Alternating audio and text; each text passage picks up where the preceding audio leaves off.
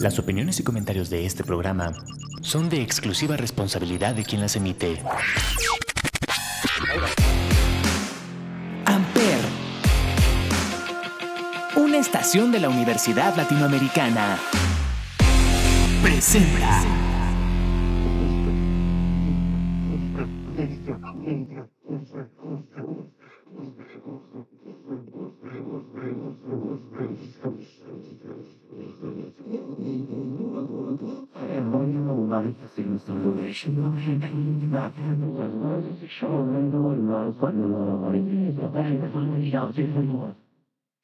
Hola a todos, bienvenidos a este podcast llamado Sonidos en el Aire a través de Amper Radio de la Universidad Latinoamericana y como todos los miércoles nos acompaña Olivier. Olivier, ¿cómo estás?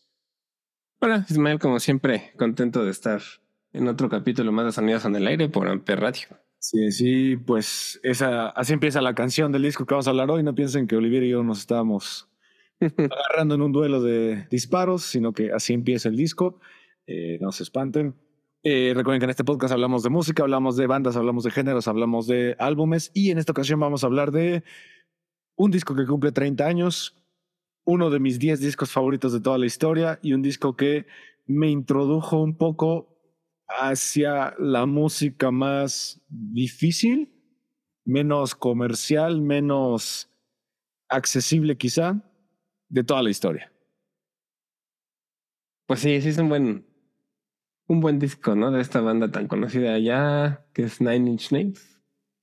Un disco, como dijiste, que cumple 20, digo 20, 30 años ya y que por lo tanto fue de, mil, de 1994, salió el 8 de, de marzo de, de ese año. Y pues con el tiempo se ha convertido en lo que muchos consideran el mejor disco de Nine Inch Nails. No sé tú qué opinas, si sea o no el mejor, pero para varios sí, sí es considerado como el mejor disco que, que sacó Trent Reznor y su banda, ¿no? Así es, estamos hablando del maravilloso Downward Spiral, que para los fans más acérrimos de Nine Inch Nails lo conocerán como el Halo 3. Eh, eh, eh, Trent Reznor tiene esta mm, eh, manía de ponerle Halo a todos sus lanzamientos, no solo discos de estudio, sino sencillos, DVDs, eh, EPs, todo se llaman Halo. Este es el Halo 3. Es el segundo estudio, eh, álbum de estudio de la banda, siendo el primero el eh, Pretty Hate Machine.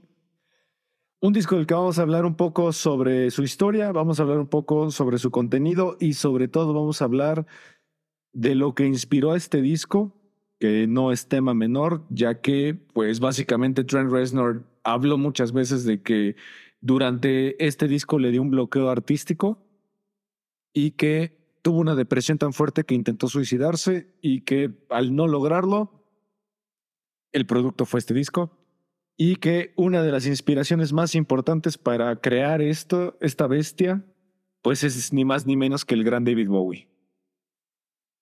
Pues sí se nota esa influencia, ¿no? Del. Pues como subversiva, tal vez, de David Bowie, como esta parte que tenía él de. Algo experimental también, aunque no como a niveles de Nine Inch Nails, pero. Pero también, ¿no? También era ex- experimental David Bowie. Exactamente, eh, que en esta época estaba en su eh, faceta del Duque Blanco. Eh, un David Bowie que en los noventas pues estuvo, pues no en su mejor momento eh, de popularidad. Mucha gente decía que ya se había acabado David Bowie, pero con el tiempo se dijo que los noventas tenía que dársele otra revisitada porque era un David Bowie mucho más interesante. Eh, el disco está inspirado en un disco clave de David Bowie que es el Scary Monsters and Super Creeps de, de los 70s. Y como dato importantísimo para entender la historia de este disco, ¿dónde fue grabado el disco? Ah, fue en la casa de Sharon Tate, ¿no? De. Donde falleció. Este, la que era en ese momento, en ese entonces esposa de Roman Polanski. Y de este caso tan, tan famoso, porque murieron. Este. Pues a causa de la familia de Charles Manson. Es correcto, la secta, la familia, no, no, no Sí. era propiamente su familia. Eh, Bueno, sí. Trent Reznor renta esta casa y construye un, este, un estudio dentro de la casa. De hecho, quitaron el mueble, el sofá en donde fue asesinada Sharon Tate y ahí pusieron la consola principal, eh, porque Trent Reznor decía que era un tipo de suerte o de mal augurio y que él quería explotarlo. Y pues el disco nos recibe con una canción pues bastante impactante que demuestra mucho la fuerza que este disco te va a proponer. Vamos a escucharla. Esta canción se llama Mr. Self Destruct y así abre el maravilloso Downward Spiral de Nine Inch Nails. Vamos.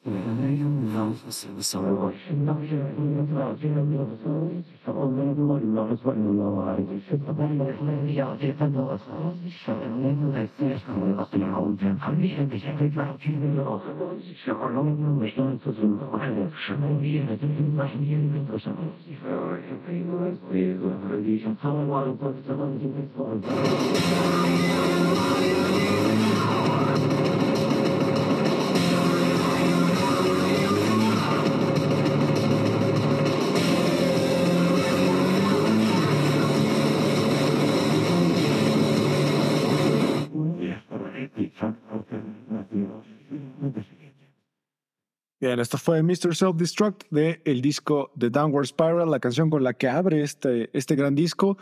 Algo importante es que el sampleo del inicio, con lo que empezamos este podcast, es eh, parte de una película de George Lucas que se llama TH, THX 1118, 1128, que es una de sus primeras películas. Y eh, lo samplea. Eh, a lo mejor mucha gente no sabe qué es un sampleo, pero es agarrar pedazos de otras obras, sobre todo musicales, y eh, reprogramarlas o acelerarlas o cambiarles algo o ponerlas tal cual son en otra obra.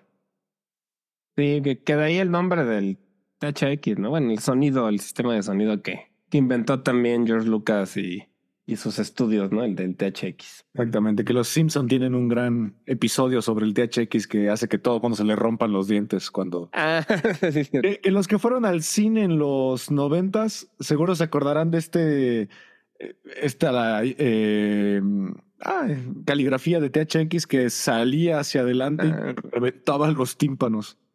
Sí, para que escucharas como por todos lados las bocinas, ¿no? Es, es el sonido envolvente. El sonido envolvente, sí. Que aquí no lo he visto tanto. Ahora ya como que el Dolby ya siento que ya como que tiene un poco más de popularidad, pero sí me acuerdo haber ido a varias salas con el THX. Eh, sí, era muy famoso. Y pues bueno, ¿de qué trata el Downward Spiral? El Downward Spiral, mucha gente dice que si quieres entrarle a la obra, por ejemplo, de Nietzsche, si quieres entrarle a la obra de todos estos eh, filósofos existencialistas, nihilistas, eh, pesimistas, el Downward Spiral es una gran eh, obra de inicio, a pesar de que es un disco, ya que habla mucho sobre el nihilismo, habla mucho sobre cómo Trent Reznor la está pasando sumamente mal y cómo eh, plasma justamente los peores pensamientos que un ser humano puede tener en una obra musical. Pues sí, no, es lo que él menciona, ¿no? Que era, que fue como una catarsis, como una forma de sacar todo lo que traía, pues mentalmente, psicológicamente, él ya de este, desde antes, ¿no? Que, que, o- que, que o, o hacía el disco o, o, o iba a terminar muy mal él, ¿no? Como, Exacto. Él estaba sumergido en un momento de muchas drogas. Eh, estaba sumergido también en un momento donde se juntaba con gente pues que está relacionada con caos. Eh, no por nada él es el padrino de eh, Marilyn De Manson.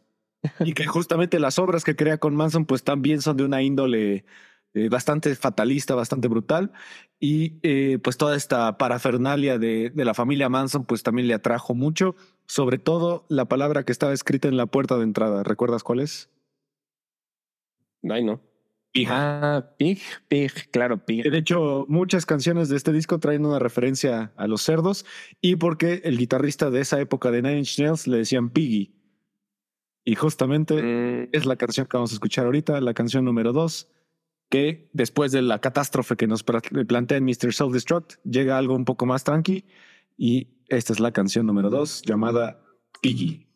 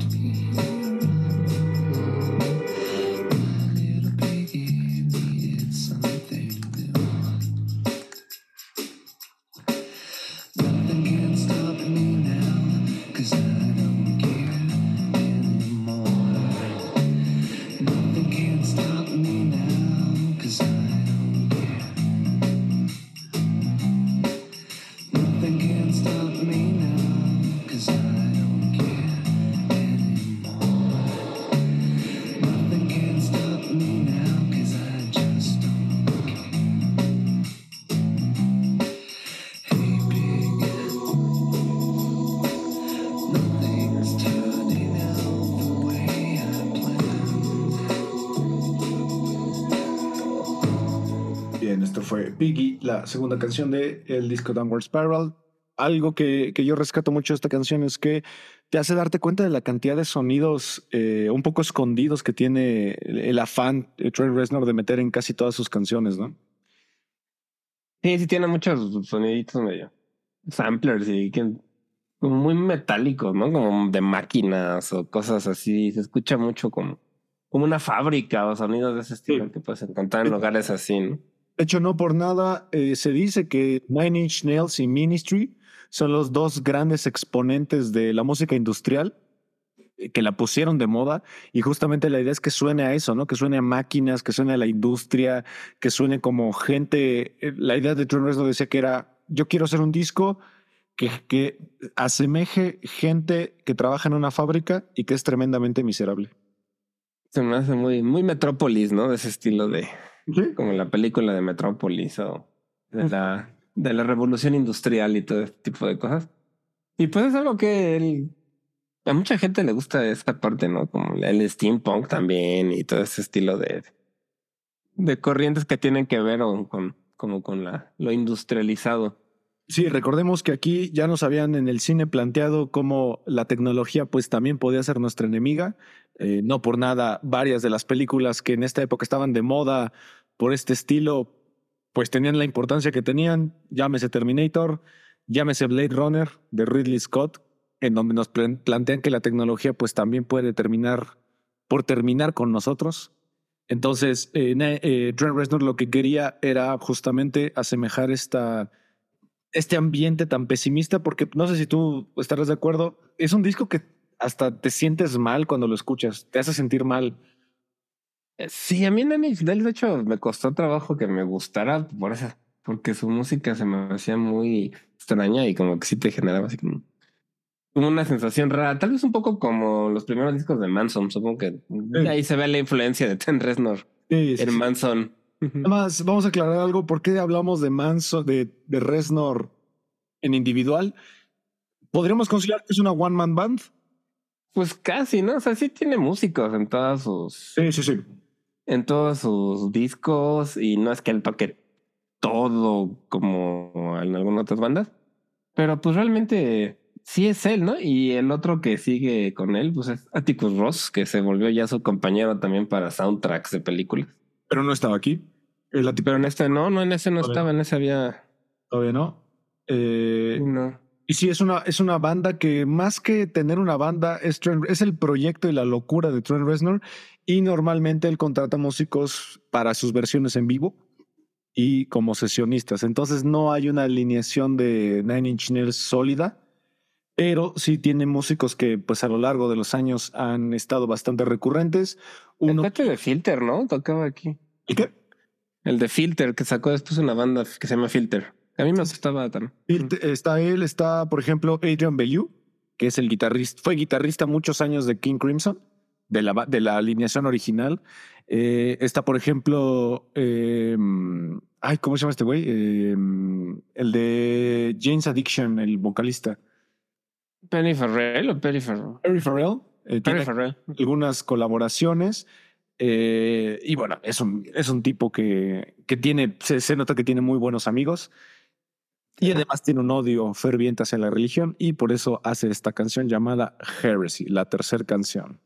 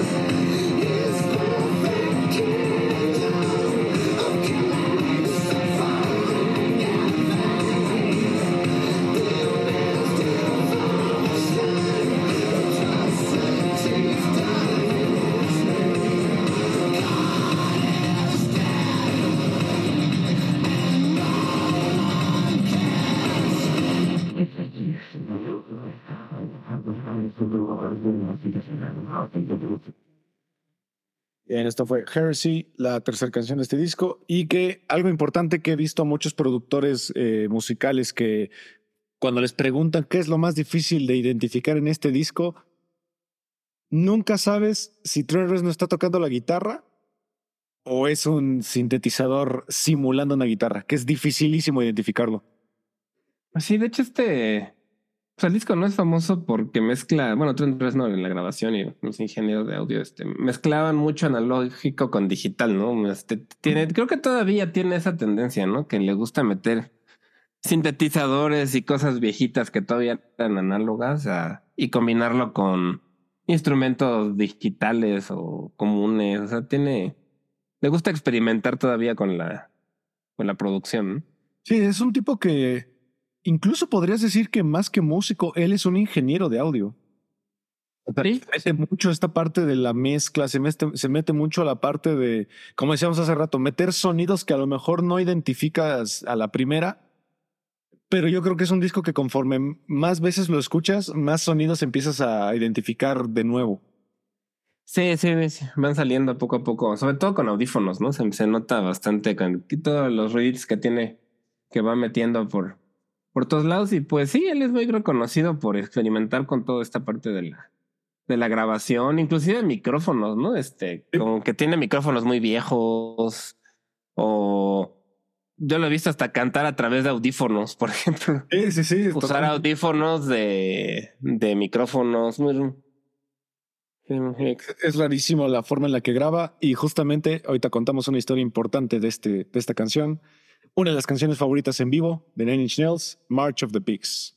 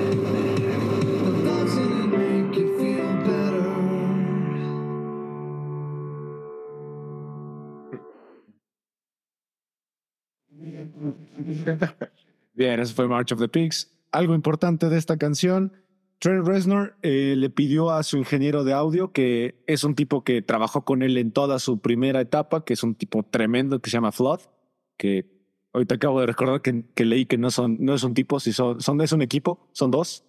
Ah, ¿son dos? conocidos como The Flood, eh, le pidió que, como él tenía ideas ahorita demasiado dispersas, eh, siempre tuvieran un micrófono prendido a toda hora. Por si a las 3 de la mañana se le ocurrió un pensamiento, iba y lo gritaba y lo cantaba y se quedaba grabado. Y así se construyó justamente esta canción. Pues está bien, ¿no? Porque luego sí hay momentos en los que se le uno tiene como cierta inspiración y luego ya no puede, se te va y ya se te olvida si no lo tienes todo de registrar. Es que además vivían en esta casa 24-7. Entonces. Pues eso también le, como que le subió un poco al, al nivel ahí de medio neurosis que escuchan en el disco. Sí, sí, sí, totalmente. Y además este disco está dividido en tres partes, que sería la parte de la locura, que sería el final, la canción que vamos a escuchar a continuación. Después viene la canción, la, la etapa de la caída, que es toda esta parte pesimista, nihilista. Y la última canción del disco eh, sería la recopilación. Se le conoce como la recopilación porque es la de reflexión de, pues, qué fue todo esto que acabo de vivir, ¿no? Entonces, para concluir la etapa de la caída, vámonos con lo que posiblemente es la canción más famosa de Nine Inch Nails, su canción más icónica, su canción más aclamada y que a ver si alguien reconoce el sampleo de inicio. Esta canción se llama Close.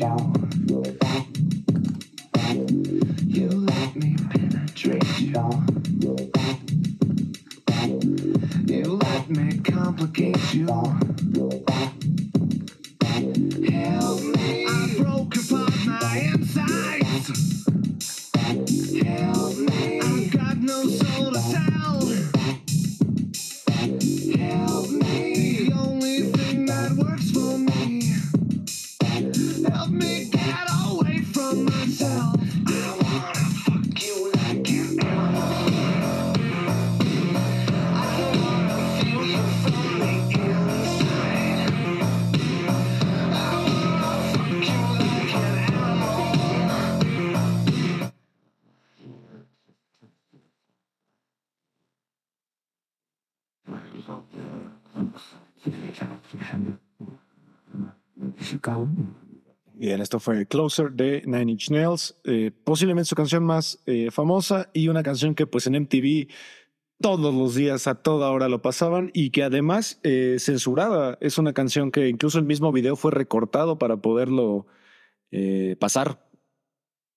Pues sí, tenía un estilo también muy particular, ¿no? Él, en sus videos, que también era un estilo muy mórbido, muy... Pues que también hasta te hacía sentir medio mal a veces el, su estilo. A mí también se me hacía visualmente interesante, Sí. pero muy raro, no sé cómo... Sí, un estilo muy raro que te hacía sentir como que no, no sabías qué estabas viendo. Eran como pedazos de escenas tipo bondage, de tortura, como de índole religiosa. O sea, era un, era un video raro. Eh, lo que decía al principio es un sampler de eh, Sister Mercy de Iggy Pop, del disco El Idiota. Es ese boom del principio. Es de una canción de Iggy Pop. Eh, y además es una canción que pues termina esta etapa de la locura, porque justamente nos habla de cómo una persona que tiene sentimientos autodestructivos pues es incapaz de amar sin violencia. No sé si se entiende. Pues sí. sí tiene mucho Sí. algo así es lo que intentó explicar. Y a partir de aquí empieza una etapa del disco que se le conoce como la etapa nihilista, donde todas las demás canciones son de índole pesimista, sobre la, por eso se llama The Downward Spiral, esta espiral Como el- en caída, ¿no? Sí, pues esto es pues una de sus inspiraciones fue, fue Nietzsche, ¿no? También para, Así para este disco y pues ahí esa, esa, esa parte del, del nihilismo, ¿no? También dicen que otra de sus inspiraciones fue Seven, la película de Seven de De David de Fincher. David Fincher. Y pues, por ejemplo, ahí sí tiene relación un poco con sus videos, ¿no? Por lo menos el color, la atmósfera que se ve en las películas de Fincher, sobre todo en Seven. Este video de Closer como que tiene ese estilo visual, ¿no? De Sí. muy, muy de Fincher. Recordemos que Fincher empezó haciendo videos musicales. Sí, sí, sí, él fue un tipo que hizo muchísimos videos antes de ser director y, y muy buenos además. y terminarían trabajando juntos en Gone Girl, La chica del dragón tatuado, La red la social. ul- Ah, la red social también. The Y- Killer, la última también la hizo ahí. Killer, cierto, cierto. Entonces, pues eh, no sé si a lo mejor una relación desde antes, pero sí terminaron juntos y así empieza la segunda etapa, la, eh, la caída o el nihilismo. Y digo, para no hacerlo tan largo, porque es un disco en realidad largo, eh, vámonos con esta canción llamada The Becoming, en donde justamente lo que habla Trent Reznor es que la mayoría de las personas que entran en un momento fuerte de depresión tienen estas pequeñas salidas y que él dice que no sirven para nada, que las pequeñas salidas nunca sirven, que o sales o no sales. Entonces, esta canción se llama The Becoming, la séptima canción de El Gran Downward Spiral, mi canción favorita de este disco, por cierto.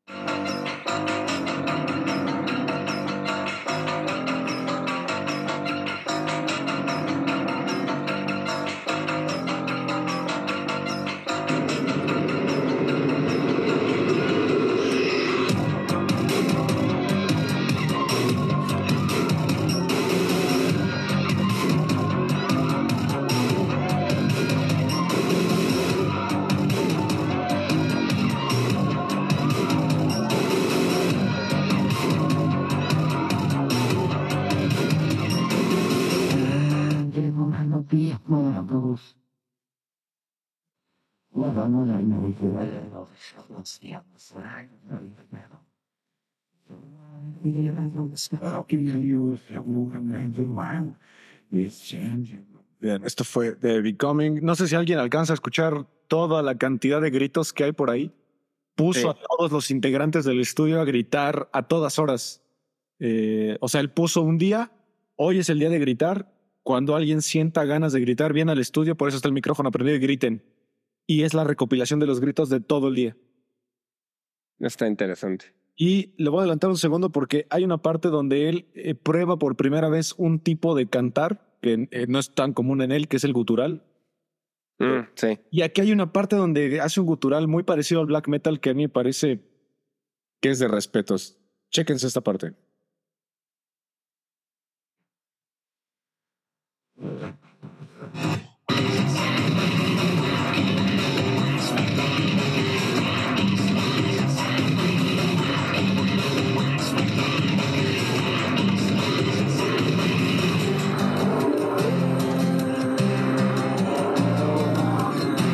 así termina The Becoming. Algo interesante que no sé si tú compartirías conmigo de Nine Inch Nails es que Trent Reznor siempre te da de repente un madrazo auditivo y sientes un caos y luego te lo baja.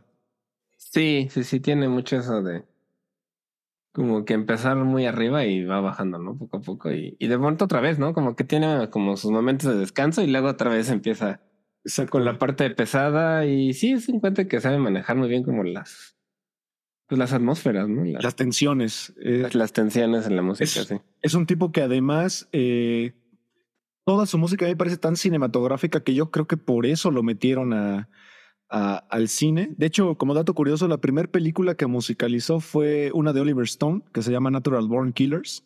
Mm. Eh, es una gran película. Él dice que tuvo que ver la película 50 veces para poder entender qué tenía que hacer.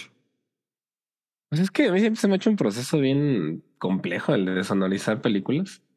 Porque pues sí, o sea, tienes que componer cosas que vayan con la imagen y que además transmitan la emoción que quiere el director.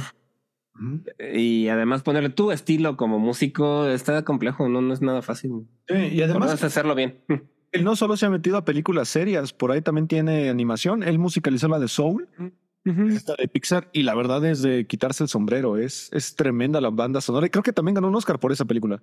Sí, muy jazzera además, pues tal cual era un músico de jazz el de. Sí, sí, sí.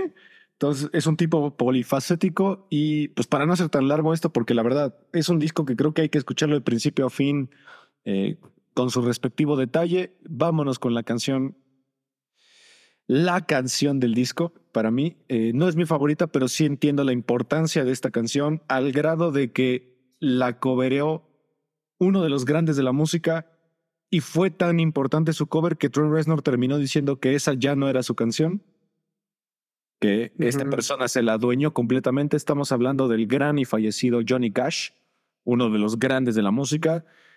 Hurt, la canción con la que termina la, el disco y la canción que se le conoce como La Reflexión. Pues sí, a mí, a mí la, es mi canción favorita de, de, de Nine Inch Nails. ¿Por qué? Pues no sé, siento que es la canción que tiene más sentimiento. Como que se nota él más vulnerable. Honesto, tal vez vulnerable. Y la letra está muy buena, además. Tiene, la letra se me hace muy interesante. Y además, la verdad es que la versión de Johnny Cash me gusta muchísimo. O sea, también me gusta mucho de mis canciones favoritas porque siento que Johnny Cash le da todavía un peso más grande, ¿no? Más melancólico, más oscuro, más pues sí, él es un cuenta que también fue, tuvo una vida muy rara, Johnny Cash y muchos problemas y su esposa falleció poco tiempo después eh, y después él, ¿no? eh, eh, si no saben quién es Johnny Cash, chequen su discografía porque es, a pesar de que es como un country, es un country tan tan difícil de, de clasificar, o sea, porque no es un country tipo el típico americano, ¿no? sino que es oscuro, más cercano al rock que a, que a, la música country. Y aparte, Johnny Cash era un tipo, como decías tú, con tantos problemas que todos sus problemas estaban tan plasmados. Yo siempre lo he visto como si fuera un Bob Dylan, drogadicto. Pues sí, tenía esa. Y con sí, Sí, se veía que, bueno, esta es la película, ¿no? La de Walk the Line, que ahí, ahí es donde yo me enteré de, de la vida de, de Johnny Cash y la verdad es que sí era un cuate pues interesante y era muy buen músico y fue por mucho tiempo muy muy muy muy popular en Estados Unidos, ¿no? Y además con pues con gente de presidiarios y así como con tiene un concierto muy famoso en la cárcel en Sí, en Guantánamo. San, San Quintín. No, San, San Quintín. San Quintín. Sí, ese es muy muy famoso ese disco de la de Johnny Cash que él aceptó además ir a tocar cosa que no muchos querían hacer porque pues, les daban miedo los reos. Sí, sí, sí, sí.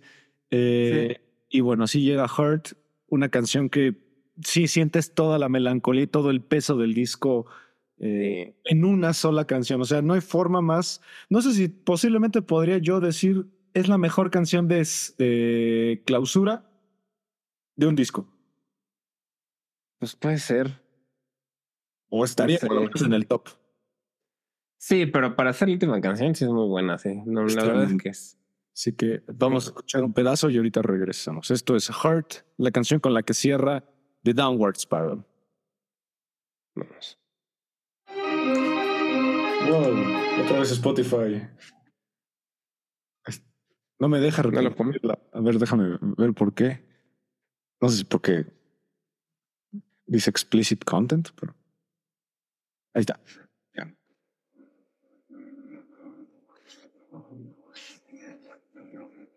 I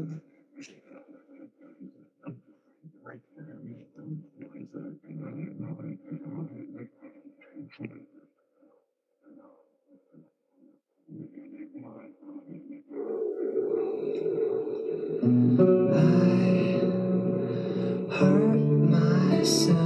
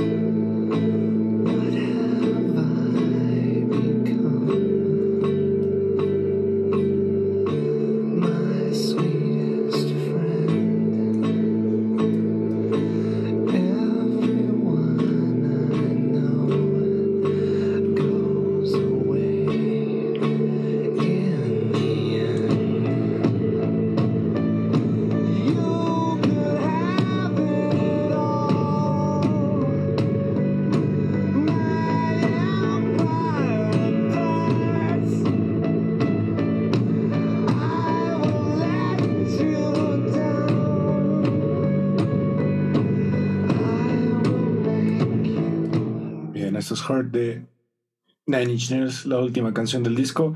Eh, lo que estaba leyendo es que Trent Reznor dice que es la única canción que grabó en voz, en una sola toma, sin efectos de, voz. O sea, que esa es su voz así totalmente desnuda. Pues yo creo que eso es lo que también le da más esa sensación de melancolía, porque yo sí lo escucho a él como sincero, o sea, como cantando realmente con, con sentimiento.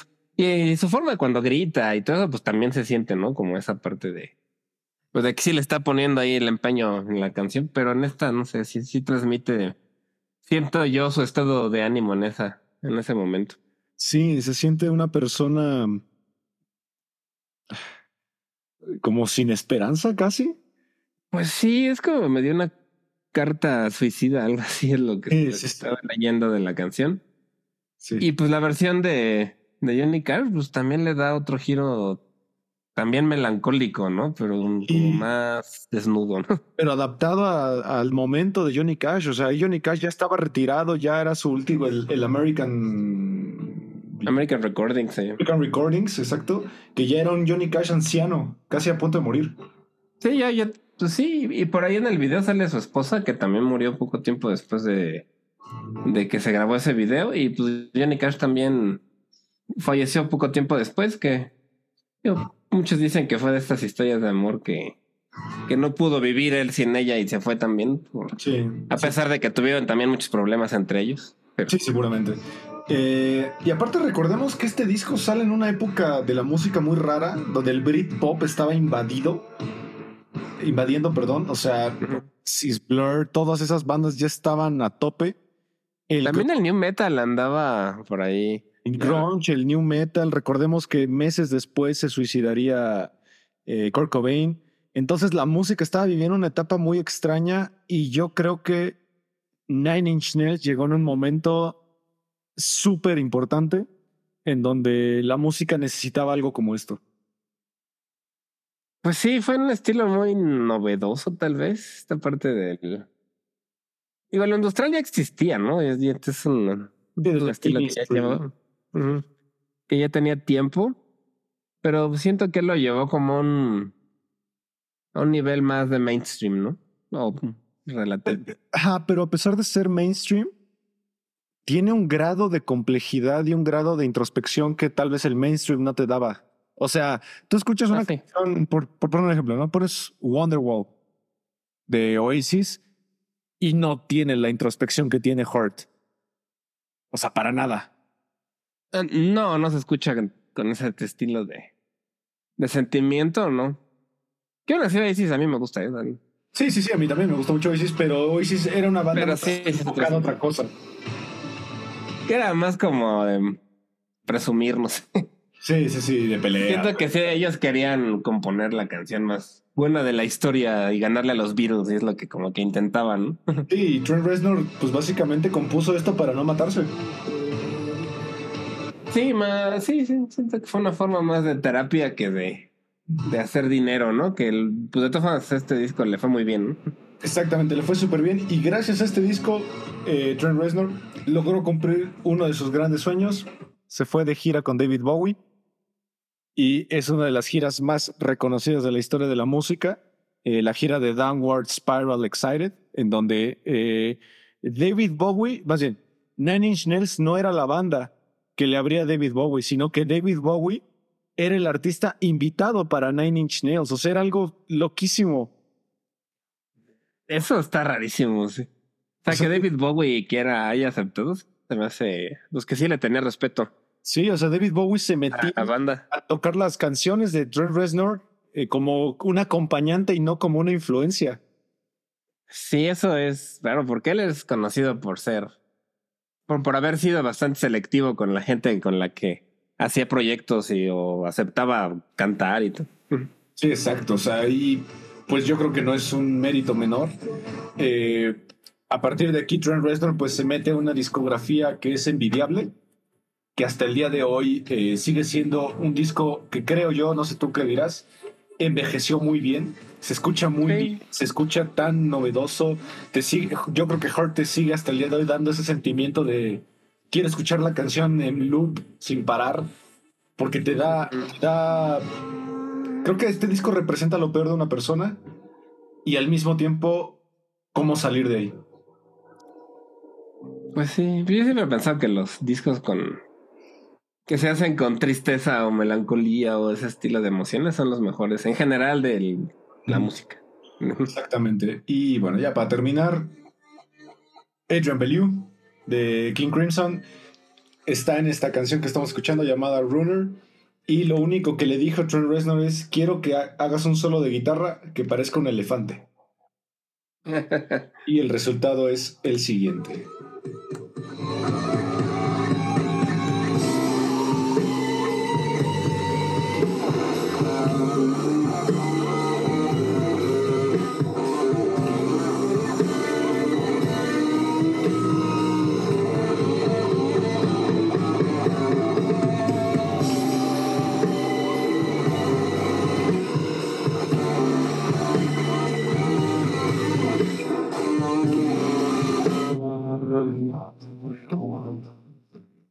Y ese es el resultado, y me equivoqué. Es hace el sonido de un elefante muriendo, perdón. Siente, ¿no? Esa vibra como. Sí. Te cuesta trabajo reconocer que es una guitarra. Sí, sí está muy distorsionada, pero pues sí se escucha así como la, la trompa ahí el de un elefante y como lamentándose. Es correcto. Y sí, pues, sí. hicimos hacer este pequeño homenaje a un disco que a mí en lo particular me parece extraordinario. De mis 10 discos favoritos, sin duda. Eh, Nine Inch Nails es de mis bandas favoritas y yo respeto a Trent Reznor de una manera abrumadora. Sí, a mí la verdad me tomó, me tomó tiempo como que me gustaran Nine Inch Nails porque ¿Con cuando qué, estaba por este div, con, con qué los conociste? Pues- yo creo que sí debe haber sido este con el que los em- escuché una que otra canción. Digo, la de Closer sobre todo, esa sí recuerdo haber visto el video constantemente en la tele. Ujú. Pero ¿en cuál viene el de, de Perfect Draw? Y esas Es un sencillo. No, es- ¿Perfect Draw no es un disco? no, es un sencillo. Porque se me acuerdo que la pasaban mucho también.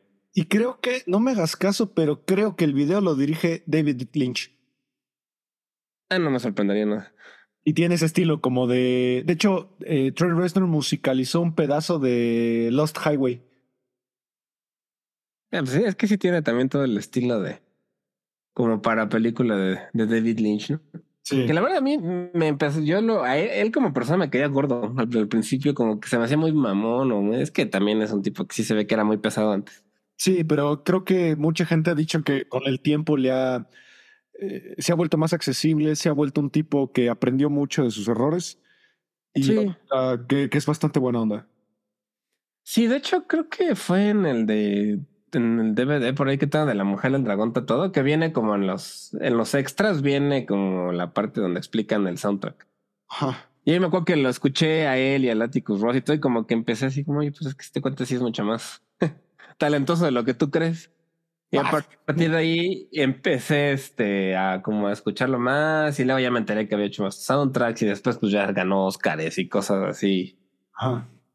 Sí, de y hecho, siento que él ahorita está muy cómodo en eso, ¿no? Creo que hace más soundtracks que música de Nine Inch Nails. sí, musicalizó incluso el documental este que tiene Leonardo DiCaprio sobre el calentamiento global de Flood, creo que se llama. Ah, sí, que también lo criticaron mucho por él, por andar en, en avión privado mientras hablaba en el documental. Exacto, sí, ese, es de ese también es de Trent Reznor, justo.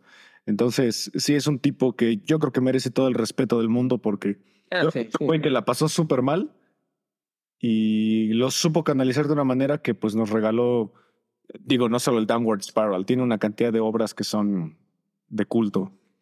Y ya se ve un poco menos mamón, la verdad. Sí. Siento que sí, ya le bajó un poco, como que le sentó bien el cine, como para Sí, tranquilizarse. Y además ya tiene casi 60, 58 años.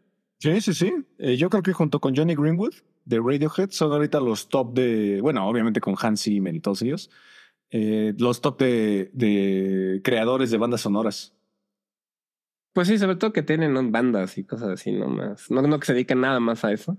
Exacto, justo. Porque sí, sí, sí es un cuate que le ha ido muy bien con, con la música cinematográfica y en su carrera. Y pues no sé, ¿no? Por ahí había rumores de que ya iba a matar a Nine Inch Nails, ¿no? Pero no sé.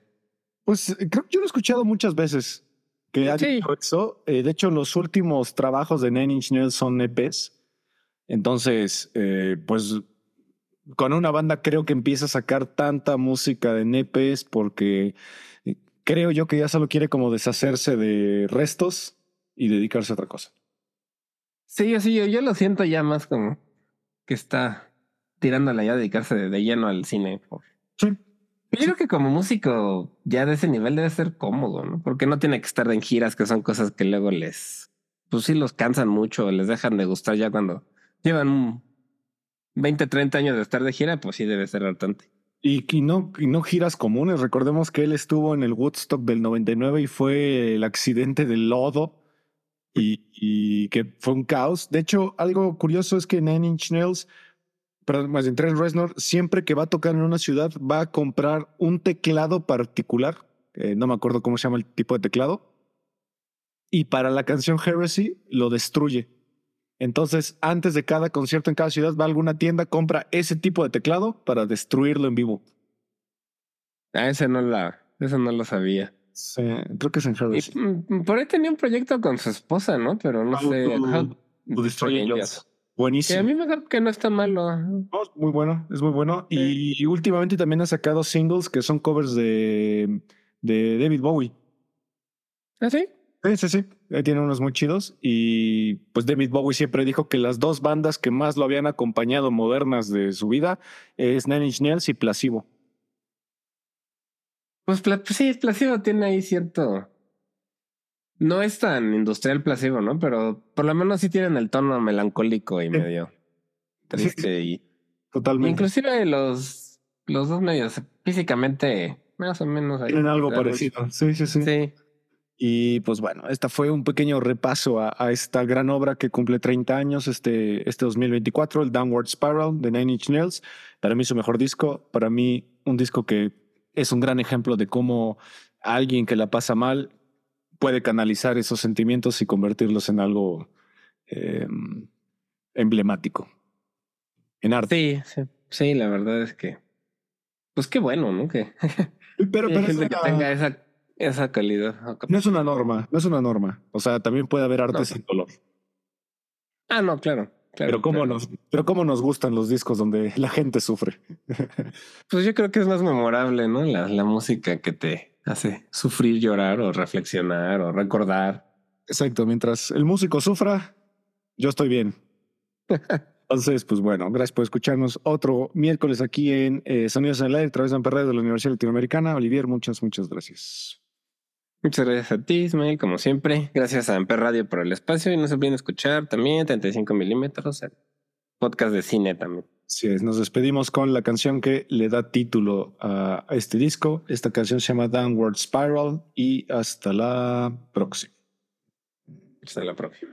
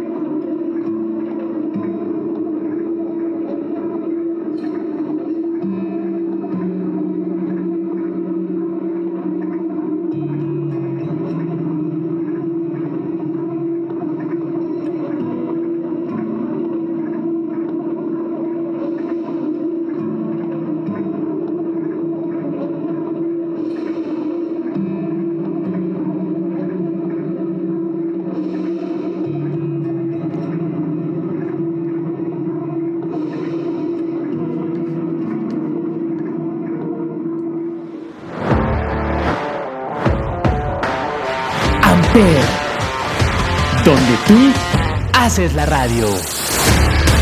Presentó.